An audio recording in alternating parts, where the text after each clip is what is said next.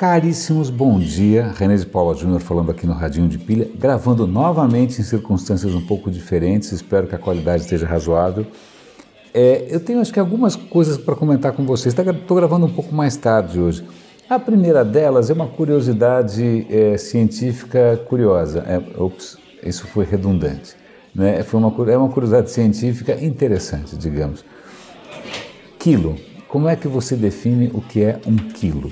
Na verdade, logo depois da Revolução Francesa, né, os caras resolveram criar todo um sistema de unidades e medidas, a racionalidade, alguma coisa que não fosse baseada, por exemplo, no tamanho do polegar do rei, no tamanho do braço da rainha, no tamanho do pé de não sei quem, porque até então as medidas que eram usadas eram todas particularmente é, biométricas, por assim dizer. Então, era quando você falou aqui em, em, em um, isso tem tantos pés de comprimento, é, defina o que é um pé. Né? Então, na antiguidade, isso variava brutalmente. Então, quanto que é um côvado em Portugal, quanto que é um côvado na Andaluzia, na Catalunha, quanto que é um, ou seja lá o que for. Então, as medidas sempre foram não só baseadas muitas vezes nas proporções do corpo de um indivíduo especial, muitas vezes o rei, como também elas eram é, locais e absolutamente imprecisas. Recentemente eu vi um documentário muito bacana sobre a construção do Parthenon em Atenas,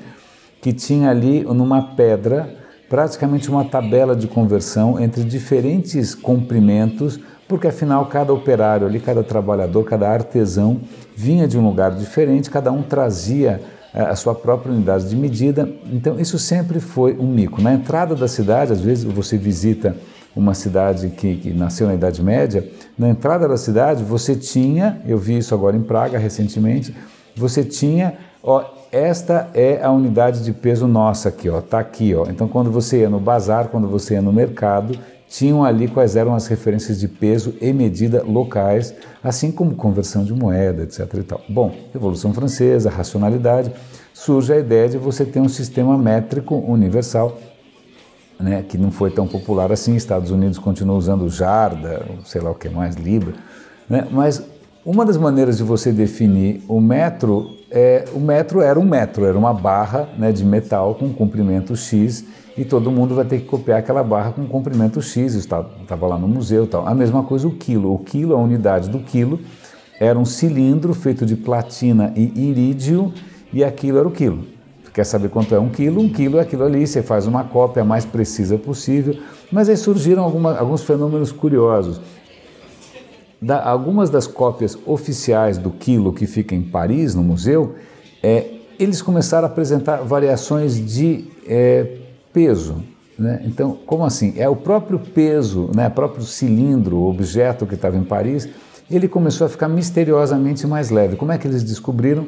Eles foram comparar é, uma das cópias, uma das cópias feitas pelos Estados Unidos, e descobriram que ele tinha uma diferença de sei lá quanto, miligramas.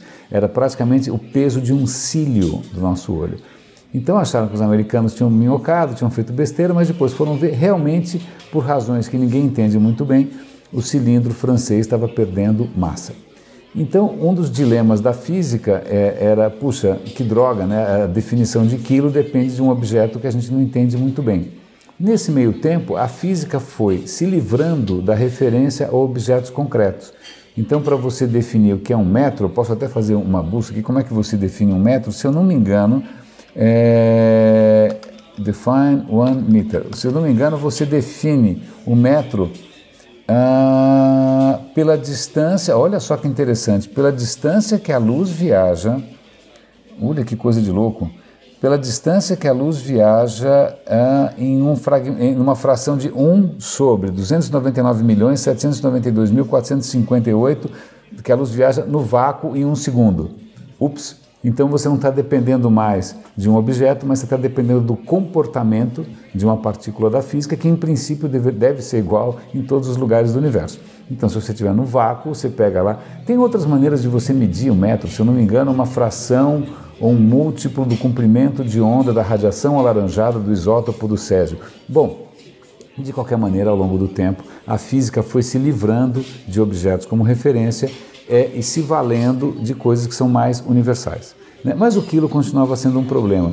E essa matéria que eu vou apontar para vocês mostra uma proposta, na verdade não é a única, existem outras, de tentar definir o quilo através de outros processos. Um processo possível é você ter uma balança estupidamente precisa em que você não coloca pesos ou objetos ou massas, ou, o que você coloca ali é uma bobina eletromagnética né, e você mede nessa balança a força gerada por uma corrente elétrica é, na bobina. Então, todo o processo é baseado num, num fenômeno físico bastante conhecido, bastante mensurável, que é, que é a força eletromagnética gerada por uma corrente numa bobina.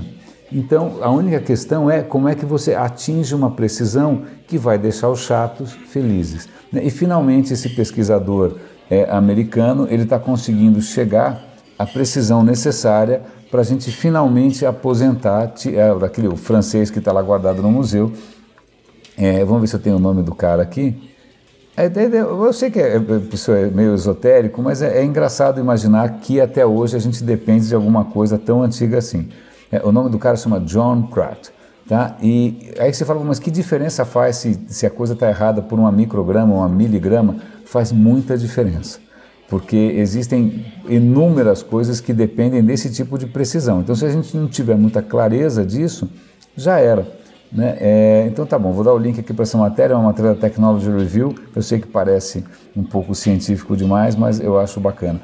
Agora, mudando de pato para ganso completamente, a China, eu não sei se você tem prestado atenção, você vai no cinema, vai ver algum mega filme de Hollywood, a produção é chinesa. Um outro filme diz, a produção é chinesa. Os chineses estão absolutamente em toda parte e agora eles estão querendo também dominar o mercado de carros autônomos. De que maneira eles querem fazer isso? Baidu, que é um gigante na China, um absoluto gigante, é praticamente um Google na China, eles querem criar praticamente o Android do carro autônomo, ou seja, um sistema operacional para o carro autônomo que seja gratuito. Eles querem criar isso de graça, oferecer isso de graça para dominar o mercado dos carros autônomos. Quando eles vão conseguir isso?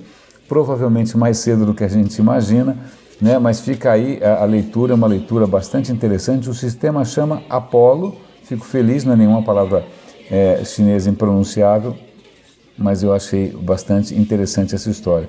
Para complementar, eu, uma notícia aqui que saiu no Big Think, na verdade é um depoimento de um, de um especialista, acho que é de um, de um psicólogo. Ele é um psicólogo? O que esse cara é?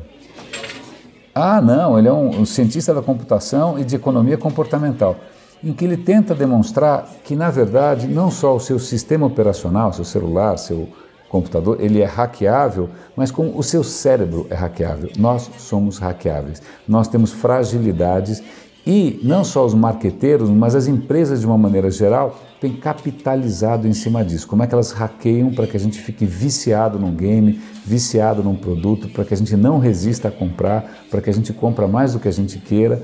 Então vale a pena ver isso daí, mas eu vou dar link também para um vídeo meu de anos atrás que tinha exatamente a mesma proposta que era mostrar o quanto a gente é hackeável e, pelo que eu saiba, o nosso sistema operacional não tem update a menos que você leia. Né? Leia ou ouça podcasts simpáticos como esse aqui que fala de coisas completamente é, é, insanas. Caríssimos, é, espero que esse, esse radinho não tenha sido delirante demais. Espero que vocês tenham gostado, espero que o som tenha ficado bom. É, um grande abraço e até amanhã.